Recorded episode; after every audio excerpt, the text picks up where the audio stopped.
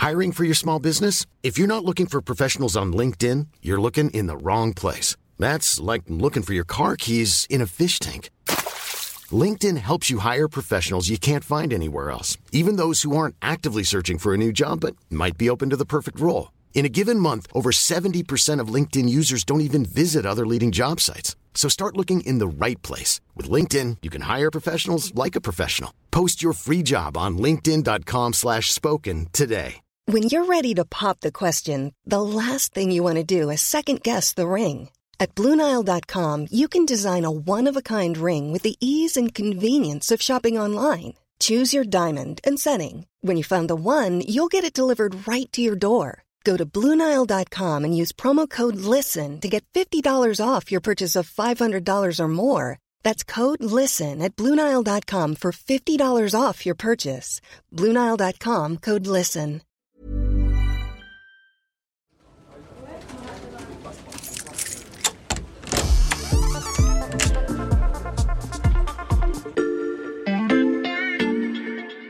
Bonjour, c'est Mathias Pengili. Bienvenue dans l'armoire de la loupe. Cette semaine, vous allez tout comprendre sur les outils. Les outils. Les outils. Et les outils ont un rôle crucial. Les outils. Les outils. Les outils, je peux déjà vous dire qu'il s'agit d'un groupe armé, mais Amda Mostafavi, directrice adjointe de la rédaction de l'Express, est là pour nous donner plus de précisions. Bonjour Amdam. Bonjour. Si j'ai fait appel à toi, c'est parce que tu es spécialiste du Moyen-Orient et qu'on prend la direction de cette région pour notre épisode. Oui, parce que les outils, ou qu'on appelle parfois les outistes, c'est un groupe euh, de rebelles d'un pays du Moyen-Orient, le Yémen. Mhm. C'est un groupe qu'on pourrait comparer un petit peu euh, au Hezbollah euh, libanais. Ils ont beaucoup de similitudes à la fois dans leur euh, organisation et dans leur idéologie. Alors, qui sont-ils exactement? C'est une force composée euh, de plusieurs milliers euh, de combattants qui sont issus de tribus, en fait, venus euh, des montagnes du Yémen. Alors, c'est difficile de chiffrer exactement euh, leur nombre. Ce qu'on sait, c'est qu'à peu près au niveau du commandement militaire, il serait environ euh, 30 000, qui Mhm. peuvent être jusqu'à quelques centaines de milliers si on inclut toutes les milices tribales, on va dire. Ce sont des partisans du clan des Houthis, d'où leur nom, Euh, et ils sont aujourd'hui dirigés par Abdelmalek Al-Houthi, qui a pris la suite de ce mouvement qui a été fondé par son frère Hussein, frère qui a été tué en 2004. Al-Houthi, donc, c'est le chef de cette rébellion. C'est une rébellion qui est contre le gouvernement du Yémen, et ce conflit dure déjà depuis 2004. Les troupes houthis contrôlent depuis 2014 une partie importante du pays, le nord-ouest, dont la capitale Sanaa et le grand port d'Odeida.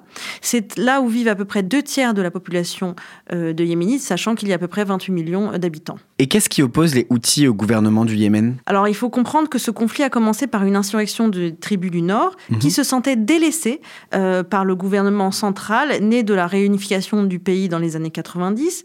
Mais euh, ce conflit n'a cessé de s'aggraver et il s'est mué depuis 2014 en une véritable guerre civile. Au départ, euh, les Houthis avaient des revendications principalement socio-économiques parce que leur région, le Nord-Ouest, était sous-développée économiquement et qu'ils n'avaient pas beaucoup de rôle politique. Mais aujourd'hui, on peut penser, on peut estimer que leurs revendications ont pris plus d'ampleur et qu'ils semblent vouloir contrôler tout le pays. Mhm. Euh, en plus, il faut aussi voir qu'aujourd'hui, il y a une dimension régionale euh, dans ce conflit, puisque euh, d'un côté, on a donc les autorités, on va dire, légitimes du pays, le gouvernement reconnu internationalement, qui est soutenu par l'Arabie saoudite et par une coalition d'États qui les suivent, dont les Émirats arabes unis.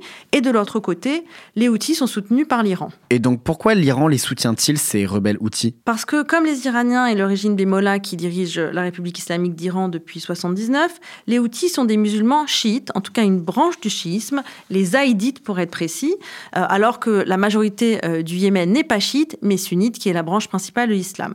Et ensuite, au-delà de cette dimension religieuse, c'est surtout un certain opportunisme euh, de la part des Iraniens qui partagent avec les Houthis un anti-américanisme et une opposition très forte à Israël, mais aussi à l'Arabie saoudite, euh, même si les choses sont un peu plus subtiles depuis que Riyad et Téhéran se sont réconciliés récemment, reste que les Houthis font partie de ce que l'Iran appelle l'axe de résistance, à savoir les forces qui résistent contre la domination israélo-américaine dans la région. L'axe de résistance, qui en fait partie? Alors dans cet axe dirigé par l'Iran, on retrouve le Hezbollah libanais, des milices chiites qui se trouvent en Syrie et en Irak, les Houthis, Et bien qu'ils soient sunnites, le Hamas, dont on a déjà parlé, et le djihad islamique palestinien. Et c'est donc parce qu'ils sont alliés que les attaques des Houthis se sont multipliées en mer Rouge depuis la mi-octobre. Tout à fait. Euh, les Houthis affirment aujourd'hui défendre euh, les droits des Palestiniens Mhm. et ils se montrent bien plus virulents dans leur défense du Hamas que les autres membres de cet axe de résistance, à savoir le Hezbollah qui se montre très prudent et la République islamique d'Iran qui est restée très prudente. Alors les Houthis ont revendiqué plusieurs attaques en direction d'Israël.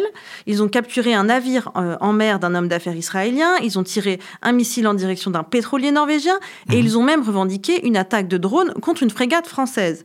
Clairement, ils n'ont pas la technologie pour mener ces attaques seuls.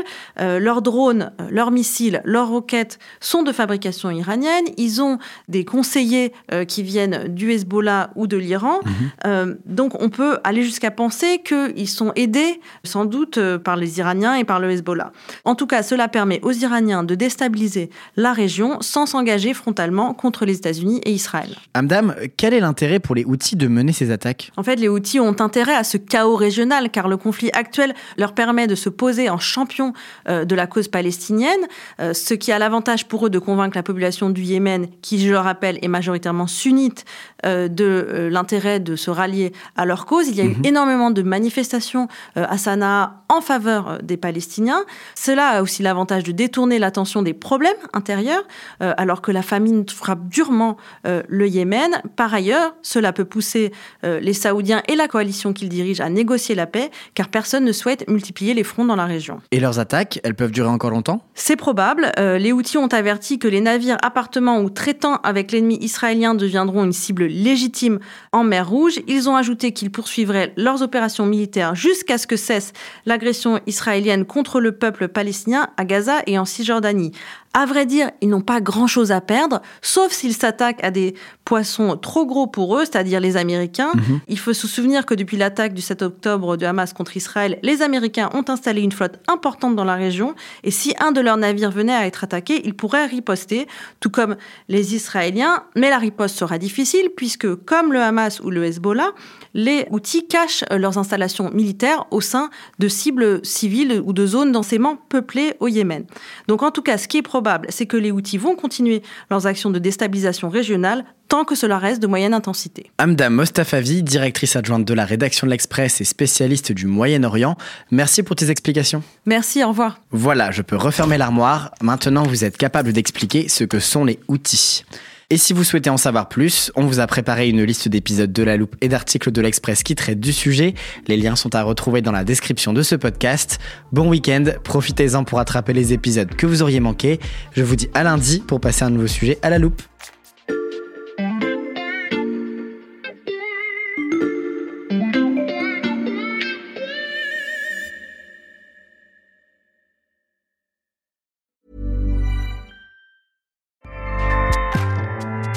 ACAST powers the world's best podcasts. Here's a show that we recommend. This is Roundabout Season 2, and we're back to share more stories from the road and the memories made along the way. We're talking rest stops. If we're stopping to get gas, you will be timed. you will be for sure. Misguided plans, I grew up in the city, so I have like, you know, a healthy fear of real extreme darkness. this was like wilderness. a lot of laughs, Y'all weird, but you, yeah, you, you were different. Like you were real different, bro. I can't really put my finger on it. and so much more. Just goes to show that unexpected things sometimes are the best when it comes to a road trip. Roundabout Season 2, presented by Nissan, is live now with new episodes rolling out every Thursday. Listen and subscribe wherever you get your podcasts.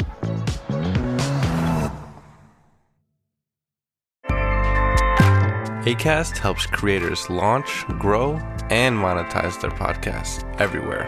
ACAST.com.